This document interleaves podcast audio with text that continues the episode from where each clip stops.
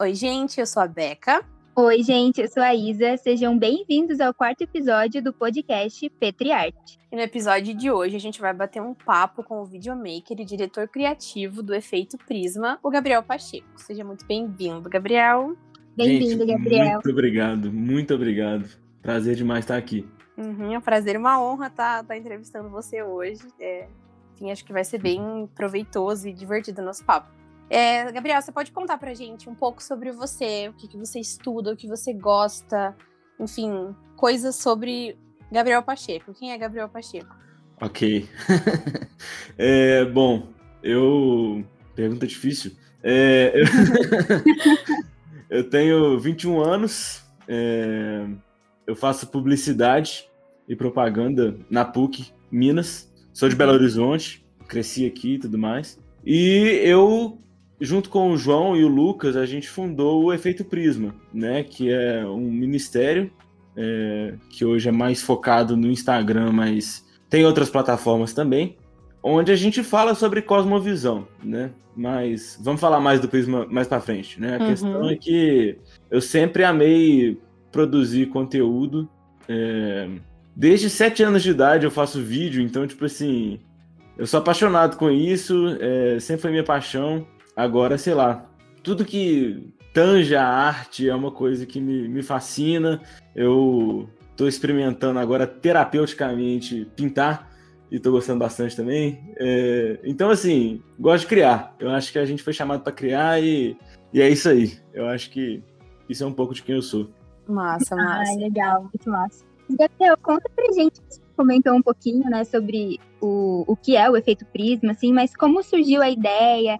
Eu sei que vocês trazem muito aquela ideia do neocalvinismo holandês, né? Pelo Sim. menos assim, é do que traz o Hans Hochmacher, o Franz Schaeffer, enfim, comenta um pouquinho sobre o que é o efeito prisma. Então, é, eu estava lendo um livro do Huckmacher em 2019, o Filosofia Estética, e minha cabeça estava explodindo. Eu acho que todo mundo que tem um contato inicial com o neocalvinismo, né, tipo assim, tem duas formas de você chegar no neocalvinismo, de uma forma boa e de uma forma ruim. Você pode, ter um, você pode ter um primeiro contato muito negativo ou muito positivo. No meu caso, foi muito positivo. Uhum. É, eu fiquei fascinado com a ideia de que, pô, a minha vida inteira poderia glorificar a Deus. Eu, eu não sabia disso, né? Eu acho que eu sabia disso, tipo, sabe quando você chega e faz uma pergunta, ah, você pode glorificar a Deus em todas as áreas da sua vida? É, é claro que minha resposta ia ser sim. Mas eu não sabia daquilo de verdade, né? Eu não vivia uhum. aquilo, né? Para mim, eu ia fazer minha faculdade de cinema, aquilo, inclusive, aquilo estava bem mais próximo de um trabalho secular do que de um, de um trabalho sagrado do que de um trabalho secular, porque ali eu poderia fazer uhum. filmes cristãos, né? Então, assim, mas, mas para mim, um, um, médico vivia um trabalho secular. É, eu tinha muito essa mentalidade bem, bem quebrada, assim. E eu ficava me questionando se isso estava certo, isso ficava me incomodando há muito tempo. Então, desde 2018, uma coisa já começou a surgir no meu coração ali. E quando eu li o Huckmacher, eu falei, nu, é isso. É... Agora eu entendi o que, que ele, ele colocou em palavras o que eu não estava conseguindo expressar há muito tempo, né? O que eu tava tentando falar. Eu leio você Jean Paul Sartre. E eu comecei a ficar fascinado com aquilo, enfim. É, foi assim que surgiu esse impulso no meu coração. Mas aí brotou o João. É, eu, eu não conheci o João, a gente se conheceu porque eu fiz um vídeo né, da Frônesis de Cristo pro meu Instagram pessoal. E o João, o João encontrou aquele vídeo lá por causa de um amigo em comum. E eu abri uma caixinha de pergunta. E ele chegou e falou assim: Você toparia começar um projeto contextualizando cultura e cristianismo em BH? Aí eu falei: Uai, bora. Começou assim. Aí no início chamava Movimento 53, por causa de Isaías 53. Nada a ver. Uhum. Mas começou assim. A gente não se conhecia, conhecemos através do Instagram, né? Então, assim, eu acho que é uma plataforma que, por mais tóxica que ela possa ser, ela pode ser uma benção aí. Deus pode usar para unir pessoas. E foi assim que ele uniu a gente para começar esse projeto. E estamos aí desde então. Instagram Muito conectando pessoas. Com certeza. Pessoas. Pra alguma coisa boa ele serve, né, gente? É... Sim. A gente Dá, dá uma... dá pra redimir, dá pra redimir. Dá, né? Dá, ele, ele dá pra fazer isso. É, é é- é o que a gente- né? É o que a gente fala lá no, no, no Prisma, né? Que Uhum. dá pra ter três reações possíveis diante da cultura: receber, rejeitar ou redimir. Tem Uhum. coisas que são intrinsecamente más, né? Tipo assim, Sim. por exemplo, não tem nenhuma atitude cristã diante da pornografia, não ser rejeitar ela, é ruim. É, diante da, do aborto, ela é ruim, entendeu? Tipo assim, você não, você não precisa ficar questionando uma alternativa cristã do aborto. Não, você não precisa ficar questionando uma alternativa cristã da pornografia. Não, você rejeita aquilo. Aquilo é Uhum. mal. Uhum. Mas o que a gente recebe é aquilo que é bom. A, a- É engraçado, né? A gente raramente escuta na, na igreja, ainda mais essas mais fundamentalistas, assim, né? É, sobre as delícias da terra, né? A gente escuta muito sobre aquilo que a gente não pode fazer, mas é muito pouco falado do que a gente pode fazer. E isso parece muito contra o que Deus diz né, em Gênesis, e viu Deus que isso era bom. A gente pode aproveitar isso tudo, então tem muita coisa que a gente simplesmente recebe. A gente não precisa ficar fazendo uma alternativa cristã de um passeio no parque com a família. Isso é maravilhoso, Uhum. a gente faz isso e tudo mais. Mas nós temos a terceira alternativa, que é rejeitar. Não, é o melhor. Opa, foi mal, errei. É, a, a terceira alternativa é redimir. Uhum. É quando uma Uhum. coisa ela é originalmente boa, mas por causa do pecado ela foi corrompida. Por exemplo, uma paixão de alguém por um time de futebol. Às vezes um fanatismo é uma é uma linha totalmente equivocada, né? Tipo, um fanatismo que te leva a ficar estressado, que te leva a brigar com as pessoas. Isso é, isso é equivocado, mas você pode redimir o ato de assistir o futebol ali é, de uma forma que agrade a Deus, né? Então, assim, nós podemos restaurar a forma como nós lidamos com as coisas ao nosso redor. Então, Uhum. o Instagram tem redenção, eu acredito. Com certeza, com certeza. Ah, eu também acho. Eu acho muito legal esses três pontos que você levantou, porque eu, eu acho que a gente tá, passou por um período, enquanto igreja brasileira principalmente, e que tudo que era ensinado era sobre a rejeição. Rejeita, rejeita, rejeita. Pouquíssimos lugares, assim, falando por experiência própria, assim, eu, eu frequentei, congreguei de verdade, assim, três igrejas no decorrer da minha vida, assim. E, e foram, assim, em uma das igrejas, em, em um período, em um momento, a gente aprendia e ouvia algumas coisas sobre, sobre redenção e sobre ressignificar algumas coisas no sentido de cultura, de produção e, enfim, Uhum. nesses âmbitos, assim, porque o que a gente está acostumado é, cara, se isso é secular, se isso é do mundo, você rejeita, você não vê, você não chega perto, você não rela porque vai te sujar, sabe? Então, eu acho que quando a gente entra nesse, nesse âmbito diferente, é, é até, de certa forma, um pouco difícil às vezes, porque é, quando a gente pensa em algo mais prático, assim, é muito mais fácil construir coisas do que desconstruí-las. Eu acho que principalmente para quem é, nasceu nesse contexto muito muito fechado em que tudo se resumia à rejeição, quando a gente começa a aprender a ressignificar, a aprender o caráter é, é, de redenção, de remissão, às vezes pode ser até um processo de certa forma doloroso, assim, principalmente, enfim, uma questão geracional. Enfim, acho que a gente entra Sim. nisso um pouquinho mais depois. é, Gabriel, eu queria te fazer uma pergunta. Da onde surgiu o nome Efeito Prisma? Por que Efeito Prisma? Eu tava pensando aqui, é, eu não lembro de ter visto algum post sobre isso no Instagram de vocês. Mas, enfim, até pra quem não conhece o Instagram de vocês ainda, por que Efeito Prisma? Da onde surgiu? Tipo, o nome, o que significa Efeito Prisma? É, esse é o problema. O post ele existe, só que ele é o segundo, então tem que descer o feed todo. Entendi. Tá aí um problema do Instagram. Mas o nome Efeito Prisma, é... o nome Efeito é só porque a gente não queria chamar movimento, porque tinha muito Uhum. movimento na época. A gente queria um nome diferente. Mas acabou que ganhou um significado legal depois, que eu vou, vou comentar. Mas o prisma é o seguinte: é, isso veio lá das ideias do Herman Doivert, que foi um neocalvinista holandês, né? Um filósofo que falou muito sobre a vida debaixo do senhorio de Cristo. É, ele é muito acadêmico, né? Você pegar os livros dele para ler é um trem complicado, mas o legado que ele deixou é até um pouco mais acessível, né? A gente tem mais acesso a, a essas outras obras que vieram muito inspiradas pelo trabalho do Doivert, né? Graças a Deus veio o Schaefer para simplificar as coisas para a gente.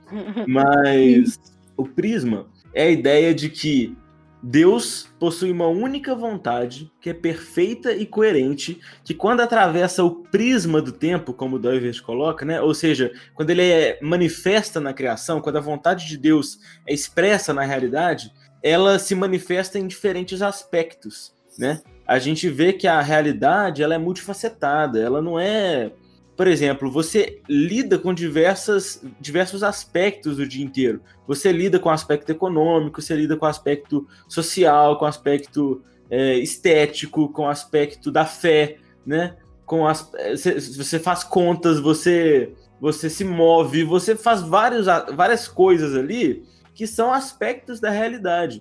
E a grande questão do prisma é a seguinte: você a gente consegue encontrar uma vontade para Deus em cada uma dessas áreas, né? A gente consegue encontrar um, uma, uma, um regulamento, né? Uma norma de Deus para como agir em cada uma dessas áreas. Ou seja, existe algo que é belo, existe algo que é feio. Isso daí é uma, é uma discussão para outro dia, né? Uhum. Conceito de beleza relativa e tudo mais. Mas existe algo que é feio, né? E, e isso só existe porque Deus definiu assim, né? É, existe algo que é injusto, e só existe algo que é injusto porque Deus definiu assim, né?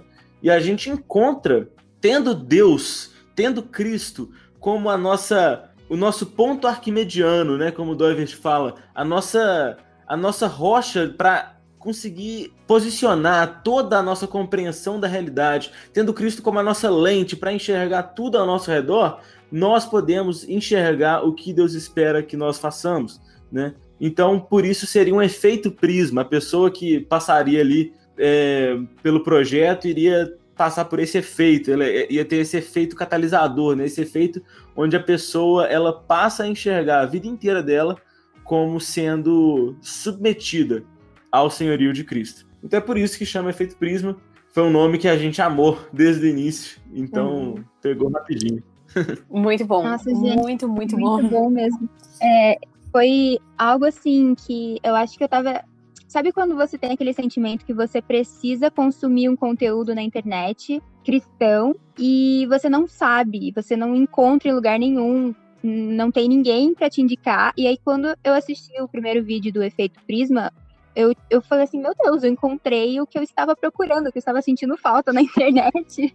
Justamente. É, esse efeito, assim, que vocês é, trouxeram é, foi exatamente isso que, que eu senti. Assim, eu precisava consumir um conteúdo cristão que falasse sobre é, alguns aspectos da sociedade, principalmente sobre o meio artístico, e, enfim, de, de uma forma que, que não, enfim, não, não condenasse, assim, né? Porque, enfim, é, aquela visão, essa, esse problema geracional mesmo que, que, a, que a Beca comentou, né? É, que acho que antigamente, assim, a, as gerações mais antigas, elas observavam e, e, falavam que tudo era meio que do diabo, que tudo, enfim, não tinha essa, essa diferença, né, essa dicotomia e tal, é, de que, que as artes também não podiam estar envolvidas no meio é, cristão. Então foi algo assim que realmente transformou a minha vida. Posso dar um testemunho aquela, né? É, que o, efeito prisma é, mudou assim e, e, vem me ajudado muito a pesquisar também, me instigou a pesquisar mais sobre, sobre arte e tudo mais. E falando sobre o meio artístico, né? É, como a arte, ela tá ligada com tudo isso, assim, como o efeito prisma tem... Como vocês pensam, né, para, enfim, as postagens, a criação de conteúdo, né, a, a rede social mesmo como essa forma de divulgação artística. Não, pois é, é a arte, ela, tipo, quando, quando a gente tava conversando sobre o que, que a gente ia fazer, né? Porque a gente não queria só criar um Instagram e, e tudo mais, porque a gente via que aquilo, tipo, não era efetivo, sabe? De criar só uma rede social para comunicar uma coisa. É, não é tão efetivo. A gente queria trazer um conteúdo que fosse realmente efetivo na vida das pessoas, né? Então a gente percebeu que tinham dois elementos que não poderiam faltar de jeito nenhum, né? Se a gente quisesse trazer uma comunicação efetiva na internet. Porque a gente está na uhum. internet, né? Tipo assim, a internet é o lugar mais líquido que você vai encontrar. As pessoas simplesmente se desconectam muito fácil. Então, tipo assim, é, é, é muito fácil da gente perder as pessoas. É, a, gente, a gente queria ganhar elas. E como é que a gente poderia fazer isso, né? Dois elementos que não poderiam faltar. Primeiro, um apelo à igreja local, né? A gente nunca teve a audácia de pensar que um, um Instagram poderia substituir o acompanhamento de um pastor, né? A comunhão com os irmãos. Isso é insubstituível na vida do cristão. A gente precisa disso. Então a gente dá muita ênfase nessa questão da igreja local. Né? Mas o segundo aspecto que a gente fala bastante é a questão estética. Por quê? A gente foi muito inspirado por um autor que está fazendo muito sucesso agora, né? Que é o James Smith. E, e graças a Deus pela, pelo trabalho da Thomas Nelson, que tem trazido autores sensacionais e, e eles alcançam mais gente, né? Então, tipo, tá uhum. popularizando uhum. umas obras muito boas, muito boas. Então, assim, se quem tá ouvindo aí nunca leu o James Smith, vá ler James Smith, vá ler Você é Aquilo que Ama, vá ler Desejando o Reino, porque, assim, é sensacional. E a gente foi super inspirado por isso. E o que ele diz no livro é o seguinte, a tese dele é a seguinte, a modernidade, ela trouxe muito uma mentalidade de que nós somos seres pensantes, né? Por causa do Descartes lá, né? O, Cogito Sim. ergo sum, né? O penso logo existo. E por causa disso a gente começa a se ver como esse bobohead, né? Esse, esse boneco com uma cabeça gigante, um corpo pequenininho, né? Um cérebro num palito. Por quê? Porque a gente fica achando que a gente é simplesmente aquilo que a gente raciocina. Mas isso é uma grande mentira e a gente percebe isso na nossa experiência cotidiana. A gente passa muito mais tempo sentindo as nossas experiências diárias do que raciocinando sobre elas, refletindo sobre elas. A gente sente, né? E essa visão parece que a igreja ela essa visão moderna, né, da, do ser pensante, parece que a igreja comprou essa visão, né? Parece que ela adotou mais do que o mundo, né? Tipo assim, você vê por aí as propagandas fazendo o oposto, apelando para o nosso emocional, e eu não estou falando aqui de, é, de, emocionalismo barato, né? Eu não estou falando de fazer um culto para fazer as pessoas chorarem, né? Não é, não é essa a questão. Mas é a questão de entender que o ser humano é holístico, tem uma compreensão completa do ser humano. E isso tem tudo a ver com as nossas emoções. A gente é aquilo que a gente ama.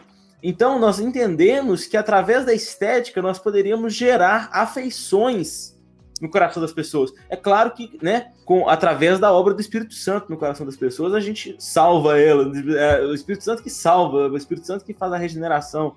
Mas se a gente quiser gerar uma paixão no coração das pessoas, a gente precisa da estética, a gente precisa ter estética a nosso favor. Um caso que é muito interessante, que o Cor Truman escreve num artigo, um artigo que chama Precisamos Vencer com a Estética e não, não com os argumentos. Acho que é isso.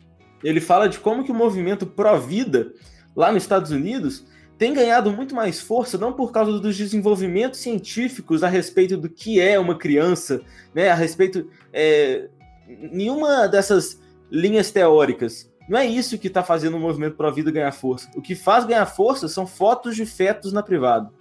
Né? É estética. Uhum. É quando as pessoas enxergam é, com a chegada do ultrassom também, por exemplo, quando a pessoa pode enxergar, quando aquilo toca as emoções das pessoas, aquilo cativa as pessoas, né?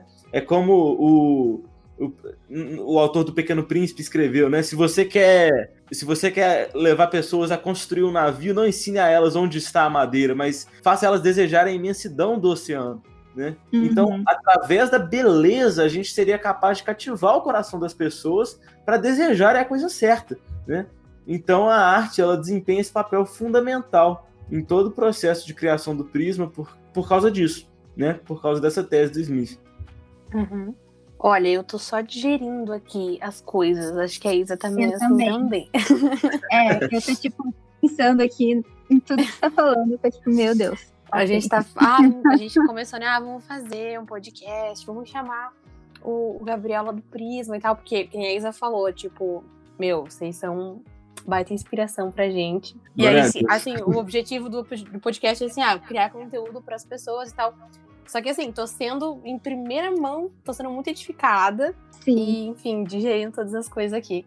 Glória. Caraca, muito massa. eu acho que a gente está vivendo um momento que a gente, né, todas as igrejas têm seu departamento de, de criação agora, né? Tem, uhum. até ministério já, né? E por um lado eu acho que isso é, é, é super importante, assim. Mas uma coisa que a gente estava né, pensando e conversando, eu e a Isa, enfim, eu estava pensando um pouco assim sobre essa questão de, de, de quem está tá trabalhando com arte, de quem está trabalhando com mídias sociais, com toda essa questão estética que você explicou pra gente, Gabriel, eu, eu percebo às vezes que pode ser que a gente é, tem uma linha meio tênue, assim, entre tá produzindo um conteúdo relevante e, e tá é, é, pregando o evangelho e cosmovisão cristã e tudo mais através de tudo isso, mas sempre tem aquele, eu pelo menos, fico com um certo receio, assim, putz, eu tô produzindo com a intenção certa, ou eu tô produzindo por produzir, eu tô produzindo porque tem demanda e eu preciso cumprir as coisas e tal, enfim. Então, que, a próxima pergunta que eu queria trazer, assim, para você poder falar um pouco com a sua perspectiva, é justamente como que como que é trabalhar com o evangelho nas redes sociais, assim, porque, cara, a, a nossa geração, principalmente, tá correndo o tempo todo, tá apressada o tempo todo, quer produzir, produzir, produz podcast, produz vídeo, produz post. Eu acho que tá certíssimo a gente continuar, né, é, é, enquanto cristãos, enquanto igreja, entrando nisso também. Mas para você, assim, que tá imerso nisso o tempo todo, tá estudando para isso, tá, enfim, realmente produzindo isso o tempo todo, é, como que é para você? Como você enxerga isso? como é trabalhar com, com a pregação do evangelho e com é, é, compartilhar e disseminar ideias cristãs de uma maneira clara e objetiva e muito inteligente e criativa como vocês fazem nas redes sociais assim. É, tem muita coisa que dá para falar sobre isso. Dá um medo, né? demais, demais da conta. Tem uma, tem uma música do KB, não sei se vocês conhecem, é, é um rapper cristão, que ele fala assim: você consegue construir o um império cristão sem Deus.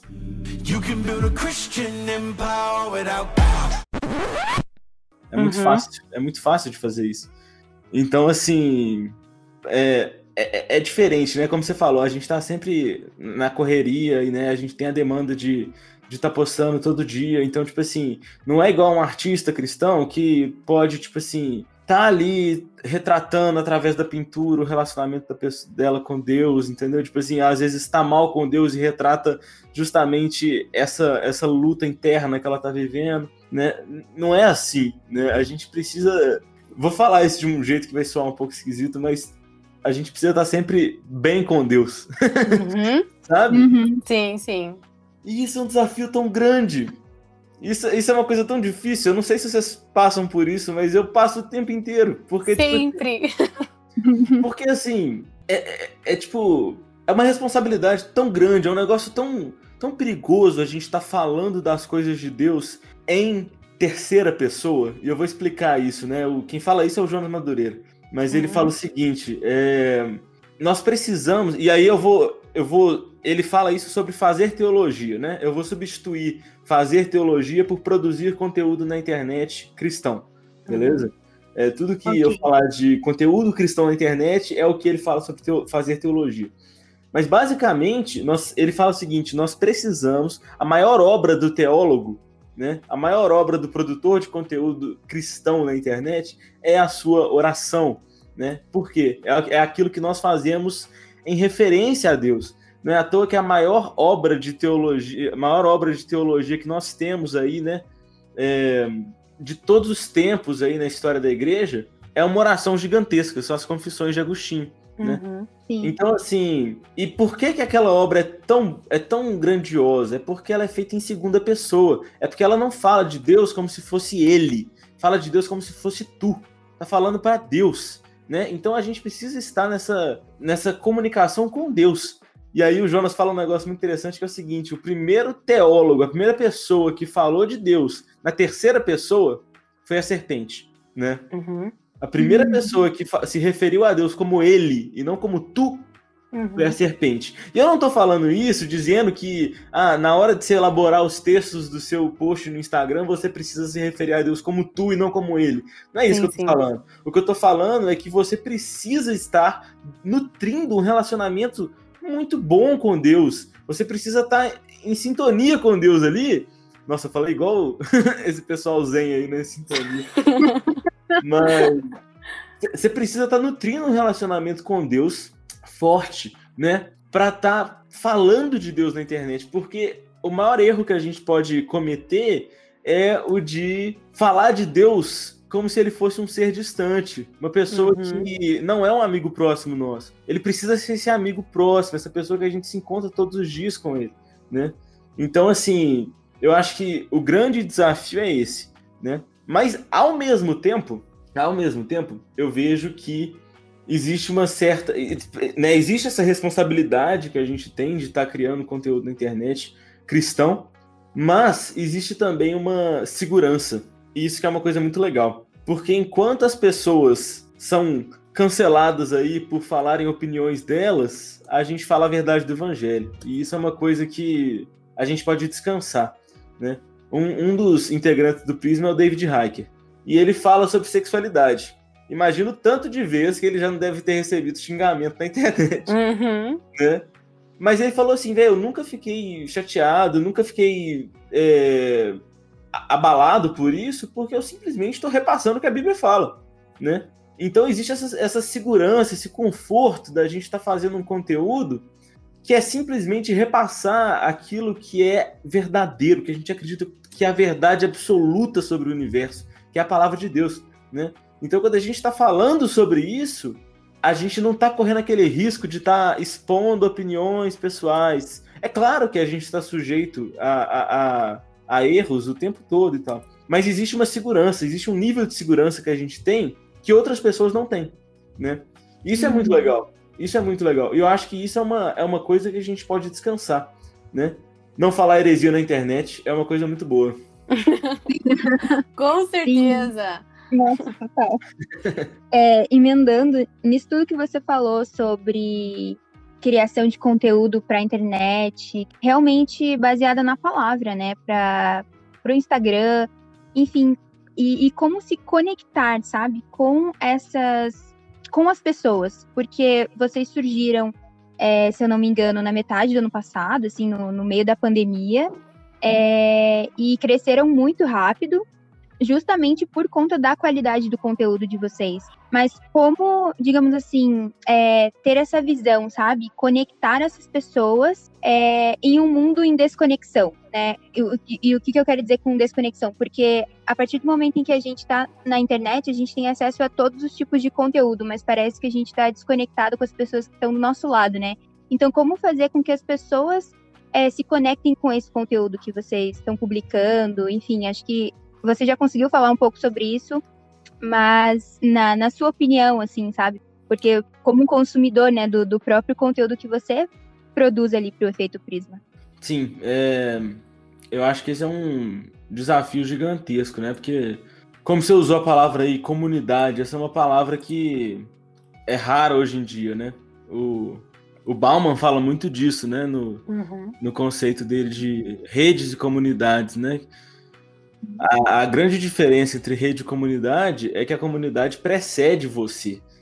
Ela é um lugar que você nasce nela, é, ela é forte, elas são os laços humanos resilientes, né, à passagem do tempo. Já a rede não, a rede é você que mantém ela viva, é, ela se inicia a partir do momento que você, você conecta e ela a, termina a partir do momento que você desconecta, né? Então, é muito difícil, é muito difícil manter uma comunidade em um lugar que é literalmente o nome do negócio é uma rede social. Né? Uhum. Então, assim, como é que a gente pode consolidar um relacionamento com as pessoas num lugar como o Instagram, né? E eu vejo que assim, no Instagram a gente não pode, né? A gente não pode. Uma coisa que a gente tenta trazer para o Prisma, isso eu acho que foi uma das ideias que eu mais fui grato, assim, pelo. pelo foi, foi, o, foi o Lucas e o João que trouxeram essa ideia. E eu amei essa ideia. A gente trouxe a ideia de um funil de. de comuni é, era tipo. Funil de relacionamento, não sei o nome exatamente agora, mas era basicamente o seguinte: conforme o funil ia descendo, mais encarnacional se tornava o conteúdo que a gente produzia, mais relacional, mais comunitário, né? Quanto mais uhum. superficial, mais no topo do funil, era aquele conteúdo que a pessoa passava, olhava e não se conectava, né?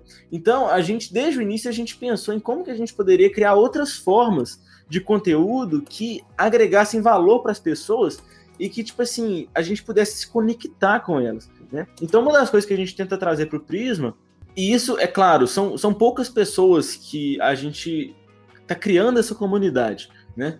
essa comunidade mais forte, né? Eu, eu acredito que exista assim, uhum. um senso de comunidade com os seguidores lá, mas conforme vai adentrando nesse funil, eu acho que a, comuni a comunidade, a, o senso de comunidade vai ficando mais forte, né? Por exemplo, o conteúdo de Instagram é, é a base do, do funil, é, é, aquilo que o pessoal passa batido e tudo mais. Já os cursos, né, são coisas mais vão adentrando mais, né? Aí a gente tem os mantenedores, entendeu? Pessoas que estão ali e a gente tem grupos no Telegram com esse pessoal, a gente está conversando o tempo todo com esse pessoal e isso gera um senso de comunidade. Então, uhum. a gente tem essa intencionalidade de se aproximar das pessoas, de conhecer elas, de incentivar elas, porque também um dos nossos desejos maiores assim no Prisma é criar cultura, né?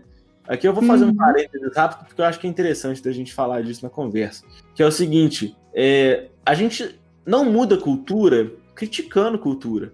A gente muda cultura criando cultura, fazendo mais dela, né?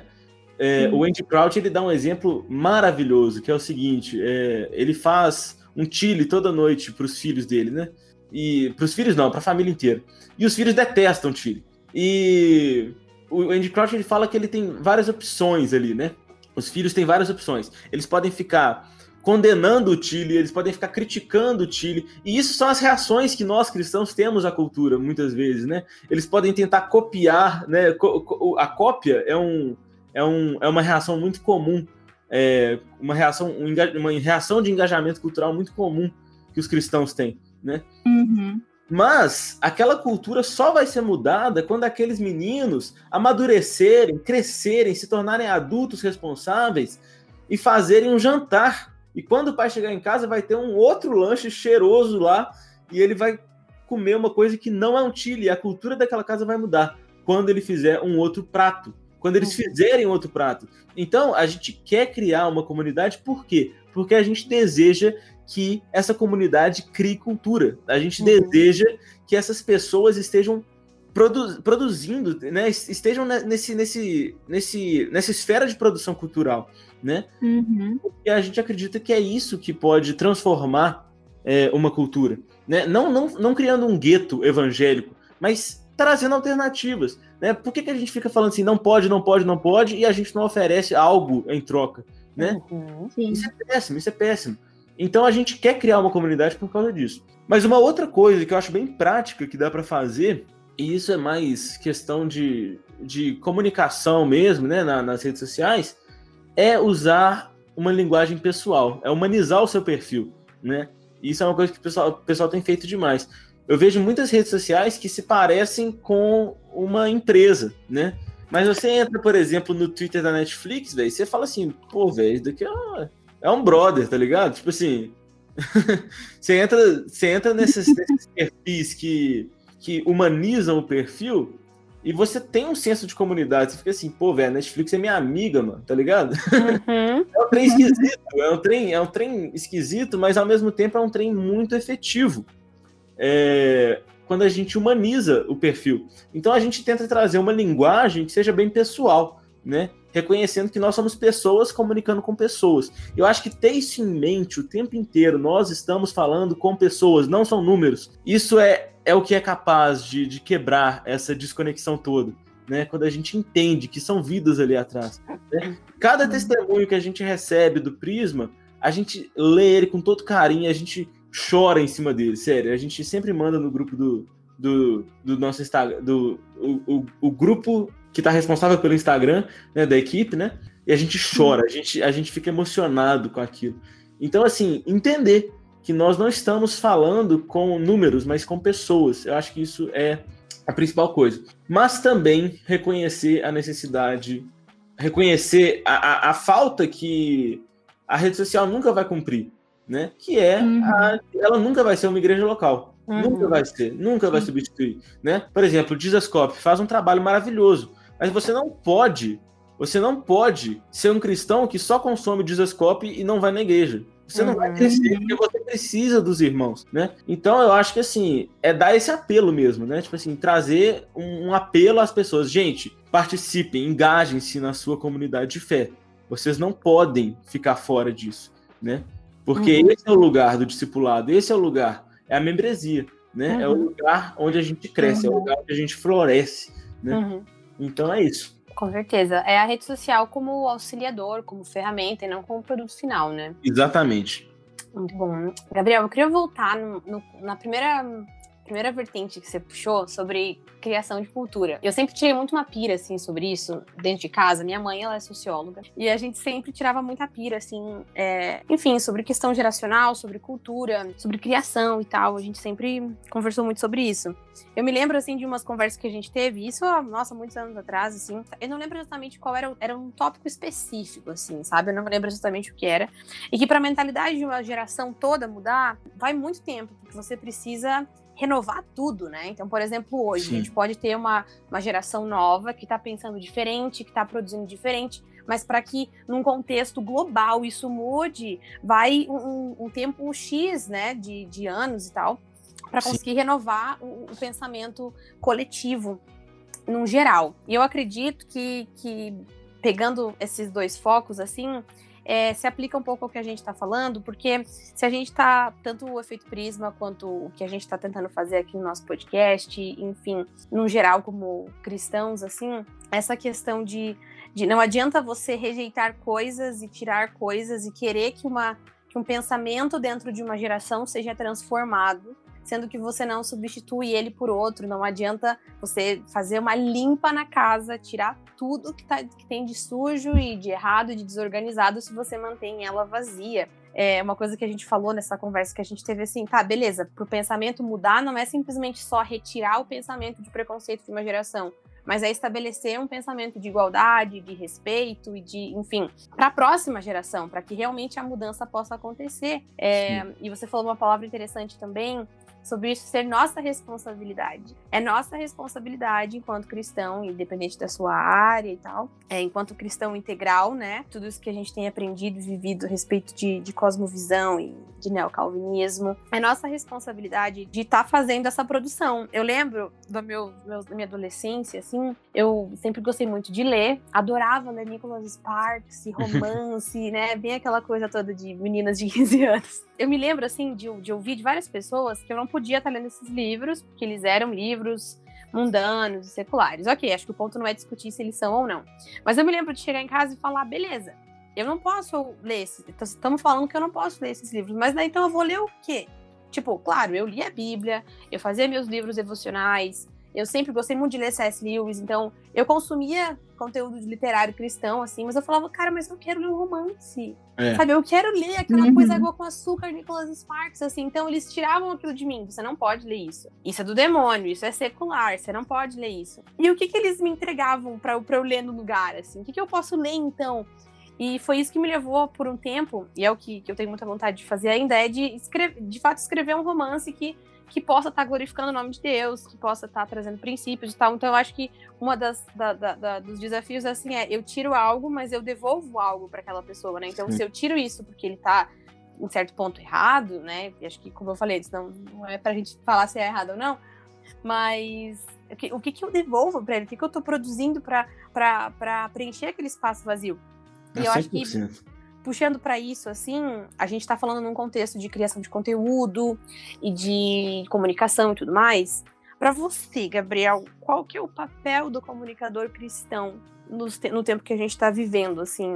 A gente falou, né, sobre essa questão de responsabilidade e tal, de ter uma trocada de ideia sobre isso, mas o, que, que você acha, qual que é o papel, assim, o que, que como que isso deve ser desenvolvido? É, então, eu acho que uma coisa interessante você estava falando sobre essa questão do, do, romance do Nicholas Sparks, né? É que é, o, o, Andy Crouch ele vai falar no livro dele que a gente tem quatro reações comuns a, a, em relação à cultura, né? Que são os quatro Cs, né? Que é a gente condena a cultura, a gente critica a cultura, a gente copia a cultura e a gente consome a cultura. Uhum. Né? Esses três, essas quatro coisas, elas são gestos que são que são válidos, né? É, é, uhum. tudo isso é válido, né? Tipo assim, quando a gente faz o. Por exemplo, tem coisa que a gente precisa condenar, como a gente já falou, né? Tem coisa que a gente precisa rejeitar, né? Uhum.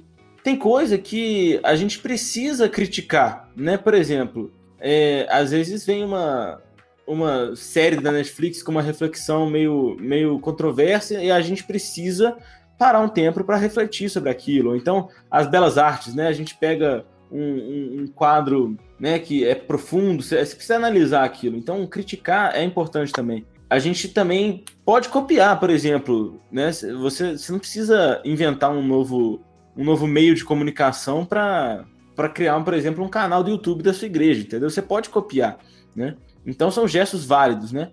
E você pode consumir, tem coisas que são boas, a gente pode receber também.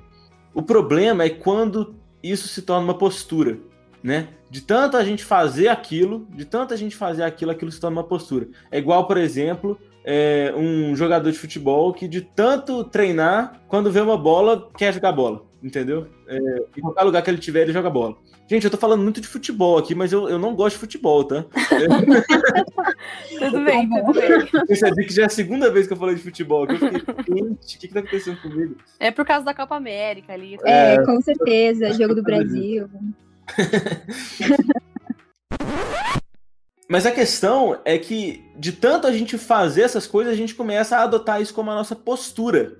Um gesto tá tudo bem, porque os gestos são necessários. O problema é quando esses gestos se tornam posturas. A gente se torna uma postura de condenador, a gente se torna uma postura de crítico, a gente se torna uma postura de copiador, ou então de, de consumidor. Né? E nenhuma dessas, dessas posturas é a postura que Deus espera dos cristãos. Não é, não é. O que, que Deus espera dos cristãos? Qual é o chamado que ele nos deu? E aí eu acho que entra um pouco no, no papel do comunicador cristão nas redes sociais. Né? Qual é o chamado que Deus nos deu? É o chamado de criadores e cultivadores. Uhum. Criar e cultivar. Foi para isso que a gente foi chamado, né? Em outras palavras, para deixar mais poético, né, nós somos artistas e jardineiros, né? Nós somos uhum. chamados uhum. para criar algo, para fazer algo novo. Então, que, que louvável que é essa sua vontade de fazer um romance um dia, né?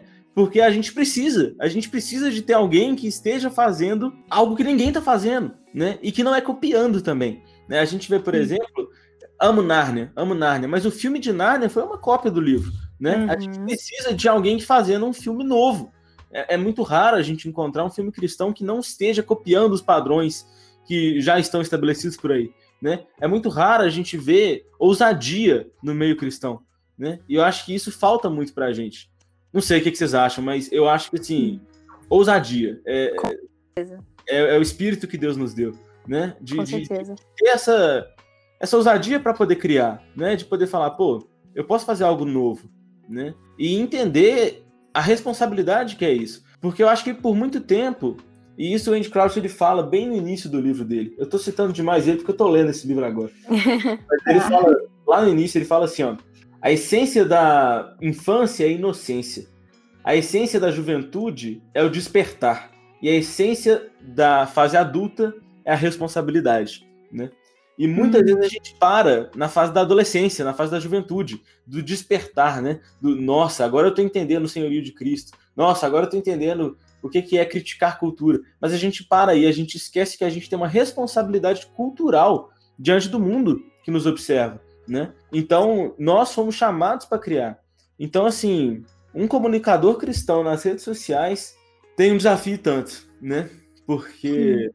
tem muita coisa pela frente. E outra coisa que a gente pode dizer também, e eu acho que isso é interessante, né? Ah, qual é o papel de tananã cristão, né? Aí você preenche o tananã com qualquer profissão. Uhum, uhum. É só você perguntar qual é o papel daquela profissão, né? Uhum. Por exemplo, qual é o papel do jornalista cristão? É só se perguntar qual é o papel do jornalista. Né? Justamente. Né? Por quê?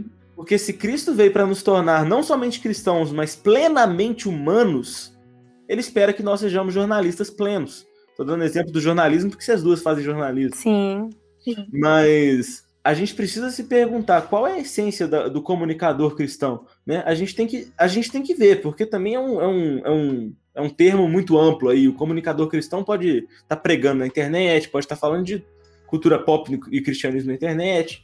A gente tem que definir melhor esse termo, né? Tipo assim, tem que entender melhor o que, que a pessoa está fazendo. Ela pode ser um jornalista, por exemplo, o Bruno Maroni, não sei se vocês conhecem, lá do Invisible College, uhum. ele é um jornalista cultural. Né? Sim.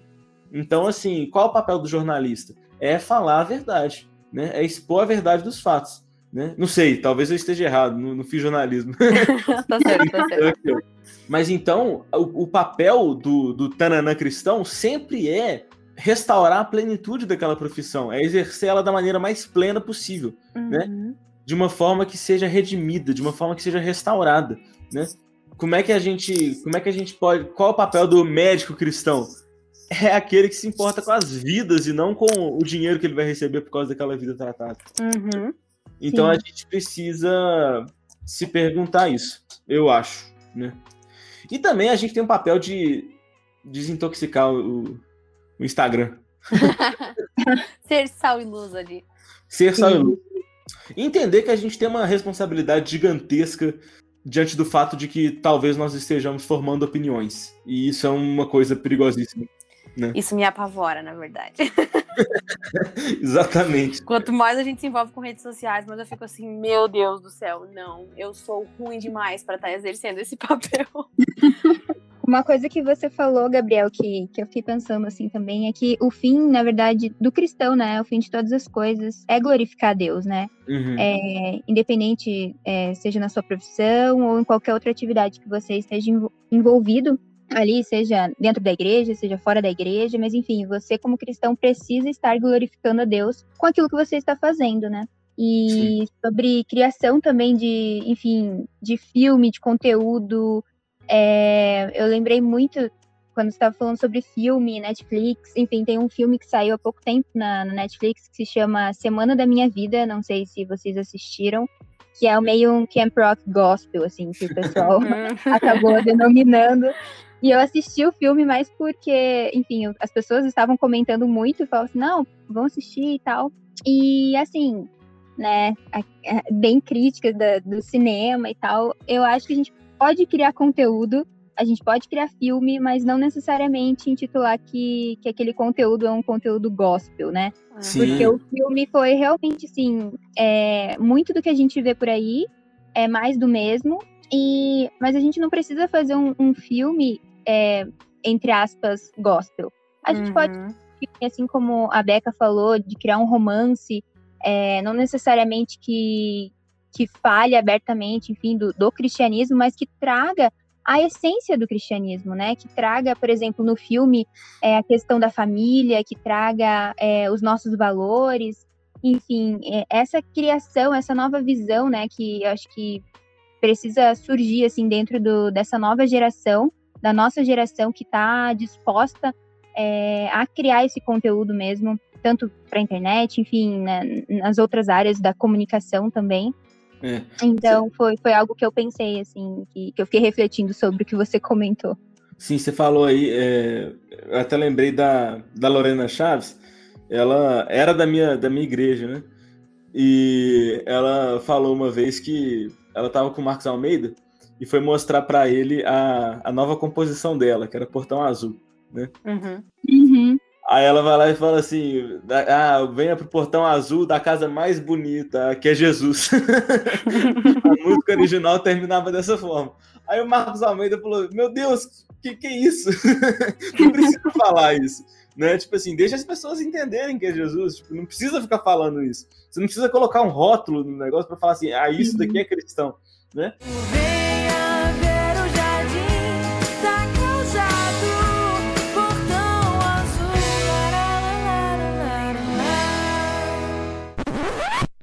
Gente, o, o, o artista cristão é aquilo que carrega, é aquele que carrega uma verdade tão complexa, tão, tão simples, mas tão complexa e tão bela, que a gente tem tantas possibilidades, né? Tipo assim, no meio artístico, a gente, a gente pode fazer tanta coisa. A gente pode falar sobre nossas lutas internas, a gente pode falar sobre o, o, nosso cotidiano, a gente pode falar sobre as nossas profissões, a gente pode falar sobre tanta coisa, né? Eu vejo tanto, tipo, a própria questão da jornada do herói, né? Tipo, que é meio que a estrutura Sim. padrão de toda a história, uhum. de como que isso reflete Cristo, não é? Sim. Como é que isso reflete a, a vida de Cristo.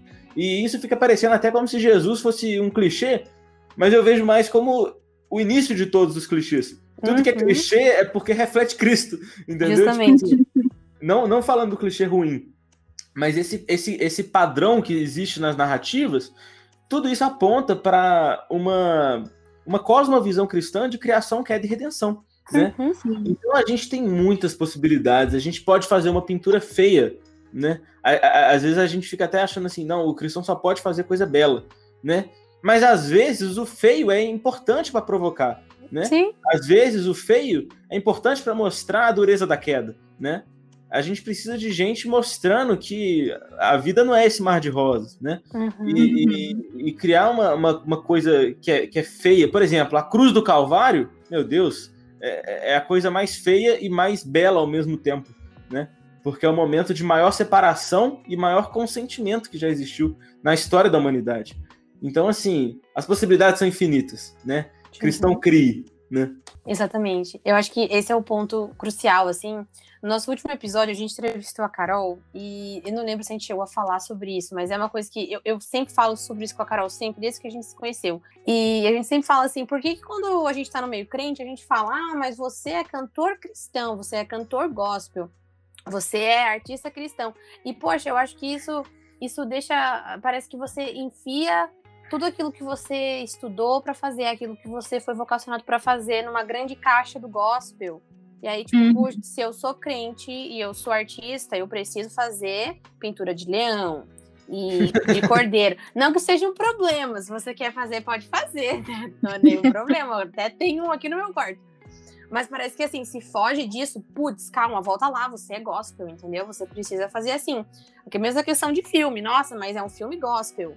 Precisa ter a estética do Desafiando Gigantes. E nada contra Desafiando Gigantes. Eu adoro Desafiando Gigantes, tem uma ótima história. Mas eu acho que, que é o ponto, assim, de, de se deixar ser criativo. Tipo, poxa vida, a gente tem o que as outras pessoas não têm. A gente tem a mente de Cristo. Para que limitar? É isso que você falou no final. Ele, cristão, crie, produza, faça e faça para a glória de Deus, porque, cara, se eu sou cristã e se eu sou jornalista, eu não vou separar, eu não devo, pelo menos, né, separar as coisas. Eu sou cristã integralmente, em todos 100% uhum. do meu tempo. Então, o que eu produzi, em tese, deveria estar tá refletindo o meu caráter cristão em todos os momentos. E a gente Ai, a gente esquece disso o tempo todo. É, e, e, ser, e, ser, um jornalista cristão não significa, isso eu acho que é uma coisa que a gente tem que deixar muito claro não significa que você vai começar a pregar no meio da entrevista que você vai estar é dando no, no, jornal. Exatamente. Não é isso, é, é, falar a verdade. A verdade. É falar a verdade, exato. Ser contra as fake news total, é... assim. A questão do, do jornalismo é, é uma coisa interessante de se pensar. Falo isso para vocês duas e também para quem mais estiver escutando a gente que seja jornalista, né?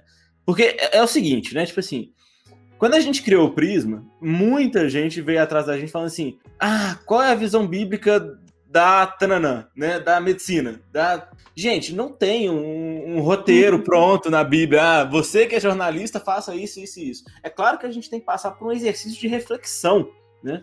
Mas, mas uma coisa que é muito interessante é como que as notícias definem a forma como a gente enxerga o mundo à nossa volta, né? Sim. Então, por exemplo, por que, que a gente tem medo de avião cair? Porque a gente não vê notícia de avião que não caiu. A gente só vê notícia Exatamente. de avião que caiu. Né? Uhum. Não estou falando que a gente tem que começar a noticiar aviões que não caíram. Mas a gente precisa ter esse entendimento, essa responsabilidade. Né? A gente, assim, né, é, os jornalistas precisam, cristãos precisam ter essa, essa responsabilidade de entender que você pode estar moldando a, a visão da realidade de uma pessoa, né? Então, tipo assim, se você traz um conteúdo muito melancólico, a pessoa pode ter um conteúdo, é, uma visão de mundo muito melancólico. Eu fico pensando no meu avô. Meu avô fica o dia inteiro vendo jornal. Gente, ele fica, ele fica triste o tempo inteiro, porque ele só vê morte, uhum. ele, só uhum. vê, ele só vê notícia ruim, entendeu? Então, tipo assim, o jornalista cristão, ele acho que ele tem a responsabilidade de trazer esperança, né? Uhum. Olha só. Sim. Então, tipo assim, é uma coisa que não é. Não tem uma resposta pronta para cada, cada área, né? Um cara que eu gosto muito de assistir é o Johnny Harris, não sei se vocês conhecem, mas ele é um jornalista daquele canal Vox. Uhum. É, pois é. Uhum. E ele fala assim: sete coisas que eu odeio sobre jornalismo. Uhum. É, um jornalista que odeia as notícias. Ele fala isso, né? E ele não é cristão, mas tudo que ele fala lá, eu acho que tem muito de uma cosmovisão cristã que ele não consegue largar ali uhum. nele. E ele fala um pouco disso, né? Tipo assim, gente, a gente tá trazendo uma visão da realidade para as pessoas. Então, assim, isso é uma coisa a se pensar, né? Eu acho que é interessante. Sim. Como uma última coisa, assim, é, é claro que a gente está falando mais voltado para comunicadores da internet, mas uhum. dizendo isso a todo mundo, né? É, gaste tempo, gaste momentos de oração, gaste momentos de, de leitura devocional, buscando orientações é, bíblicas, né? Para aquela uhum. área que você exerce, né? Porque existe orientações, apesar de elas não estarem claras, elas existem. E a gente precisa fazer esse exercício constante de estar tá aplicando a nossa cosmovisão na nossa atividade prática, porque é só assim que a gente vai transformar a cultura, né? Não uma tra... uhum. a gente, quando eu falo de transformar a cultura, eu não estou falando de um dominianismo aqui, né, de tentar dominar as esferas da sociedade e fazer isso daqui virar uma teocracia, não é isso não. Sim. Mas uhum. é realmente ser sal da terra, né? Salgar. Uhum. Realmente evitar esse mundo de cair numa degradação completa, uma degradação moral. Eu acho que a gente tem esse papel de, de fazer as pessoas experimentarem a verdadeira humanidade delas. Né? Sim. Uhum. De ser um agente restaurador, né? Exatamente. Então, a, a, gente geralmente abre um momento merchan aqui no podcast. Então, Gabriel, Sim. você pode falar aí do efeito Prisma, pode falar das redes sociais, enfim, o que você quiser falar. Então é isso, gente. É... Lá no Instagram a gente está como Efeito Prisma, né? Tudo junto. Meu Instagram pessoal é o Gabriel Pacheco. No Prisma a gente fala de cosmovisão, no meu Instagram pessoal eu falo de criatividade. É isso. Acompanhe lá que a gente está produzindo muito conteúdo interessante. Gente, eu quero agradecer todos os nossos ouvintes. Obrigada por ouvir esse, esse episódio que foi super, super especial para a gente de gravar. E é isso, até o próximo. Sim, eu quero agradecer mais uma vez ao Gabriel por ter aceitado o convite para bater esse papo com a gente sobre comunicação, sobre arte, enfim, sobre cristianismo. É realmente sensacional caminhar e, e ver que tem pessoas é, cristãs que estão produzindo conteúdo de qualidade na internet. Muito obrigada mesmo, Gabriel, e toda a equipe do, do Efeito Prisma. Enfim, gente, o episódio de hoje é isso. É, Deus abençoe vocês. Até o próximo.